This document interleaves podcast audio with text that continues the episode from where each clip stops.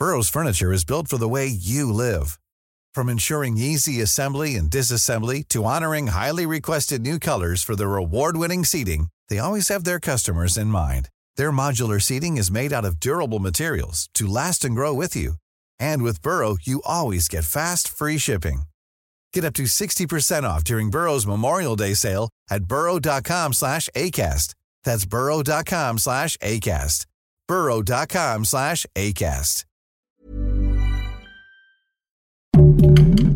Heraldo Podcast, un lugar para tus oídos. ¿Por qué Morena podría no aliarse más con el PT y el Verde? Te lo contamos.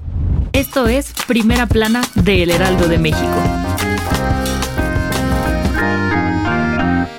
Desde hace unos años, Morena, el Partido del Trabajo y el Verde Ecologista han sido como uña y mugre en elecciones a largo y ancho del país. Sin embargo, estos últimos traicionaron a los morenistas y decidieron ir por su parte por la gubernatura de Coahuila el próximo domingo 4 de junio. Sí, cada partido decidió echar al ruedo a su propio candidato sin pensar en la alianza que tenían con Morena, algo que no gustó en las altas esferas del partido. Y es que, aunque todo pintaba para que se unieran en búsqueda de la silla presidencial el próximo año, el dirigente nacional de Morena, Mario Delgado, dejó en el aire una posible alianza. Así es, el morenista dijo en entrevista exclusiva para el Heraldo de México que tanto el PT como el Verde expusieron a su partido a perder las elecciones, traicionándolos y dando oportunidad a que el PRI vuelva a gobernar. Ante esto, aseguró que, aunque su alianza para el próximo año está en veremos, dejará la puerta abierta, pero eso sí, siempre y cuando el pueblo así lo quiera. Delgado dijo que si la ciudadanía pide que se unan nuevamente, lo harán, pero que una traición así no pasa desapercibida. ¿Crees que se vuelvan a unir? Gracias por escucharnos. Si te gusta Primera Plana y quieres seguir bien informado, síguenos en Spotify para no perderte de las noticias más importantes. Escríbenos en los comentarios qué te parece este episodio.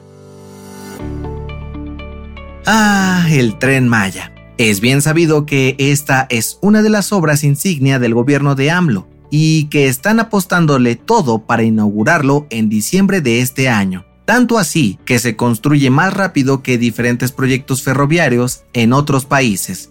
Sí, de acuerdo con el director general del Fondo Nacional de Fomento al Turismo, Fonatur, el tren Maya se construye hasta 600% más rápido, cuando algunos proyectos internacionales necesitan hasta 10 años para terminarse. Este se está haciendo en tan solo 3 años. El funcionario aseguró que en octubre próximo iniciarán las primeras pruebas en el tramo que corre de Palenque, Chiapas, hasta Escárcega, Campeche, a bordo de los primeros trenes, para garantizar que funcione bien y cumpla con todos los sistemas de seguridad. En este sentido, dijo que el tren Maya le dará más visibilidad al sureste del país e impulsará el desarrollo de la zona, convirtiéndose en uno de los proyectos ferroviarios más importantes del mundo. En otras noticias, otra el coordinador de Morena en la Cámara de Diputados, Ignacio Mier, dio a conocer que buscarán hacer una consulta popular en agosto del 2024 para que la ciudadanía decida si los 11 ministros de la Suprema Corte deben ser elegidos mediante votaciones. En noticias internacionales, el Departamento de Seguridad Nacional de Estados Unidos reveló que la cantidad de migrantes mexicanos que buscan cruzar la frontera disminuyó casi a la mitad durante el primer fin de semana luego del término del título 42. Y en los deportes, orgullo mexicano. Este fin de semana, Santiago Jiménez y Orbelín Pineda se proclamaron campeones de liga con sus respectivos clubes en Europa. El Bebote con el Fire North de Países Bajos y el Maguito con el AEK Atenas de Grecia. El dato que cambiará tu día.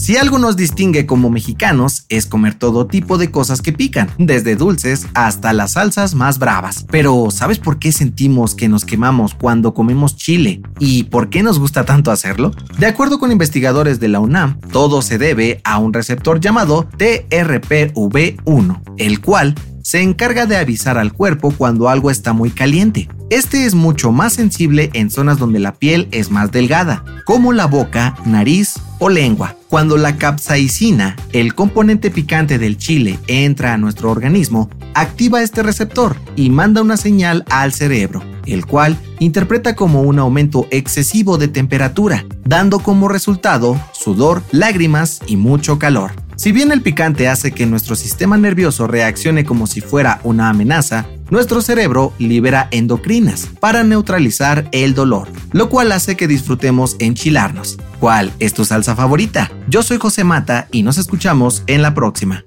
Esto fue Primera Plana, un podcast del Heraldo de México. Encuentra nuestra primera plana en el periódico impreso, página web y ahora en podcast. Síguenos en Instagram y TikTok como El Heraldo Podcast y en Facebook, Twitter y YouTube como El Heraldo de México. Hasta mañana.